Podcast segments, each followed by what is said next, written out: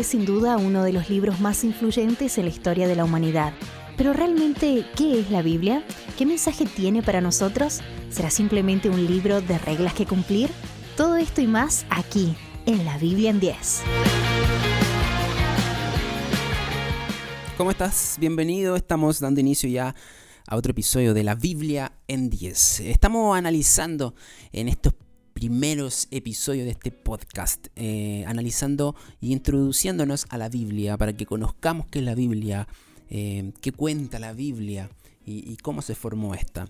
En el episodio anterior que fue como la primera parte acerca de cómo se formó la Biblia, vimos eh, cómo se formó el canon bíblico, vimos qué era el canon bíblico, vimos em, algunos detalles de por qué nuestra Biblia cristiana tiene 66 libros y no tiene más. Y vimos también eh, por qué estos libros que otras Biblias tienen, que son los libros apócrifos o deuterocanónicos. Vimos un poco por qué no mm, fueron excluidos del canon eh, bíblico. Y, terminamos el episodio anterior hablando acerca de que, eh, de que una de las cosas por las cuales no fueron incluidos fue porque estos libros fueron escritos en este periodo de tiempo, entre el Antiguo y el Nuevo Testamento. Eh, en el periodo intertestamentario, que es conocido como los 400 años de silencio, en donde no hubo profetas y no existió palabra de Dios para, la, para el pueblo, para la humanidad. No existió nadie que comunicara eh, la verdad de Dios. Así que, eh, y es más, vámonos a aquellos libros. Quiero citar un libro de un libro apócrifo, un libro deuterocanónico, como es el libro de Macabeos, y, el libro de Macabeos declara que no había profetas en ese tiempo y por lo tanto la inspiración de Dios había cesado. Y te quiero mencionar esto y te quiero citarlo. Es el primer libro de Macabeos, capítulo 9, versículo 7. Y este menciona esto, dice, hubo una opresión tal en Israel, cual no se había conocido desde que no había profeta. Y de nuevo, y que los judíos y los sacerdotes aún habían resuelto que Simón fuese su caudillo y sumo sacerdote hasta la aparición de un profeta acreditado. Eso lo menciona eh, también el primer libro de Macabeos 14:41. La nación de Israel trató a estos libros apócrifos y deuterocanónicos, los trató con respeto, pero nunca los aceptó como libros eh, que verdaderamente eh, fuesen de la Biblia hebrea. Estamos hablando del Antiguo Testamento. y la iglesia cristiana primitiva debatió muchísimo eh, esta situación de los libros apócrifos y los libros deuterocanónicos, pero, pero pocos cristianos primitivos creyeron que ellos pertenecían al canon de la escritura en verdad, por todos los antecedentes que hemos mencionado acerca de, de, que fueron escritos en un periodo que no había profetas, en un periodo en donde no había y no existía palabra eh, de Dios. Eh, también el Nuevo Testamento cita al Antiguo Testamento muchísimas, muchísimas veces, pero en ninguna parte cita o alude a cualquiera de los libros apócrifos o libros deuterocanónicos, ¿ya? Em, más aún, hay muchos errores probados y muchas contradicciones en, estos libros apócrifos y, y deuterocanónicos.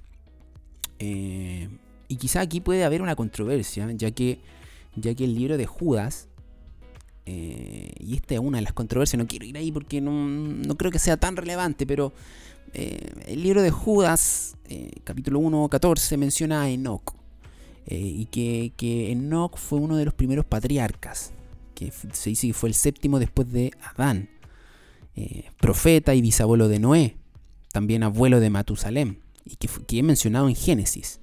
Y Enoch es uno de los libros no considerados en el canon. Pero aquí la pregunta, ¿por qué Judas lo menciona? Em, y no solo Judas, sino que también el libro de Hebreos 11.15 también es mencionado.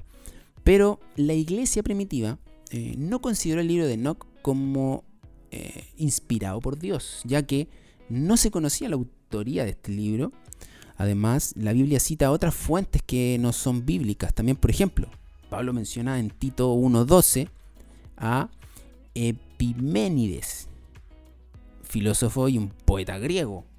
Entonces, eh, esto no quiere decir que en ningún caso eh, son usados como fuente de autoridad, sino solamente como alguna ilustración. ¿Ok? Era importante que lo mencionáramos. También los libros apócrifos eh, o deuterocanónicos enseñan muchas cosas que, que, no son ciertas y tampoco son históricamente precisas. Si bien muchos católicos, y si hay algún católico que está escuchando este podcast, eh, de verdad que nuestro corazón no es atacar para nada.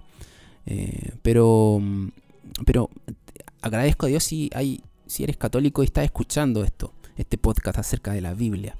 Solamente trayendo a ti un poco de, la verdad de la historia eh, de cómo se formó la Biblia cristiana. Em, y si bien muchos católicos aceptaron eh, previamente estos libros apócrifos, eh, la Iglesia Católica Romana oficialmente los añadió a su Biblia en el Concilio de Trento. Y esto fue a mediados del 1500 después de Cristo.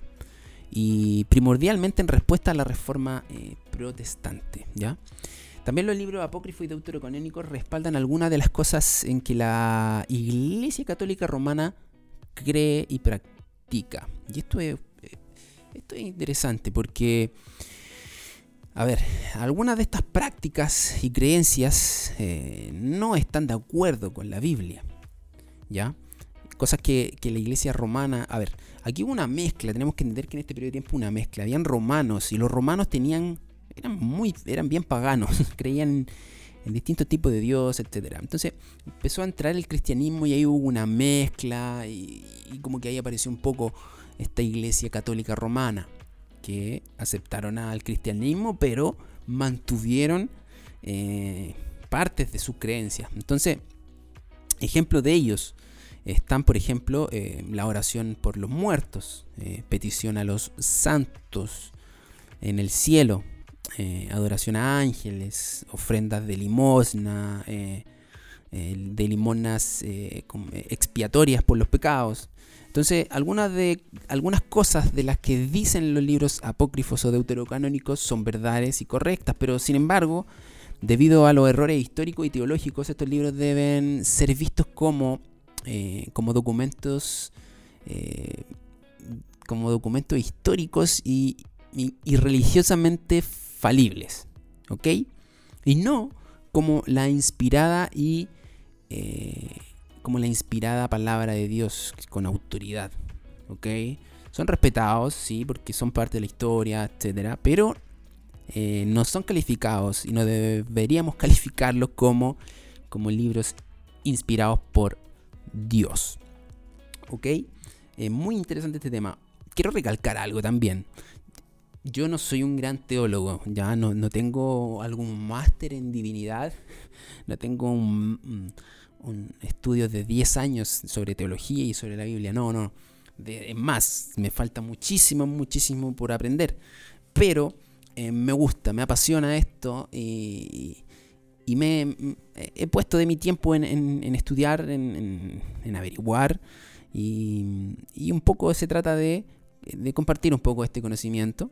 Eh, así que es válido que me pueda equivocar, ¿ok? en algunos datos duros, en algunos datos de, eh, específicos, ¿ya? Así que está bien también. Y mm, para finalizar este episodio acerca de cómo se formó la Biblia, em, quiero eh, mencionar los tres puntos esenciales eh, acerca de cuáles eran los requisitos para que un libro fuese incluido en el canon. El primer requisito, y muy importante, es que y lo voy a leer textual a lo que tengo acá, dice, el libro, el primer requisito es que el libro fuese escrito por un hombre de Dios, que fuera confirmado por actos de Dios, que dijera la verdad acerca de Dios, que hubiese venido en el poder de Dios y que fuese aceptado por el pueblo de Dios. Y un ejemplo clarísimo en esto es Moisés. Moisés fue llamado por Dios, fue confirmado por actos eh, de Dios, decía la verdad de Dios, que era confirmada, vino en poder de Dios. Dios se manifestó a través de Moisés con actos sumamente eh, espectaculares, sobrenaturales. Y fue aceptado por Dios como un gran líder. Así que es el primer requisito para que un libro fuese incluido en el canon. Segundo, era que fuese conocido por la gente, ¿ya? que fuese conocido por el pueblo, que fuese conocido por los por sus antepasados, por las generaciones. ¿ya? Y el tercer punto, muy importante también y no menor, es que el libro tenía que ser aprobado por padres y por los padres, los fundadores de la iglesia. Sabemos, ¿cierto?, que esto es muy importante también para la tradición del pueblo de, Israel. Eh, era muy importante esto. Eh, las historias del pueblo de Israel, las promesas de Dios hacia el pueblo de Israel, eran contadas generación tras generación de los padres a los hijos y así, así, así en adelante. Así que, bien, creo que damos por término un poco a, entender en estos dos capítulos de cómo se formó eh, la Biblia, ya cómo se formó y en qué consistía esto del canon bíblico. ¿Ok? Así que nos vemos en el próximo episodio. Muchas gracias por escuchar. Esto fue la Biblia en 10. Un abrazo. Que estés bien. Chao.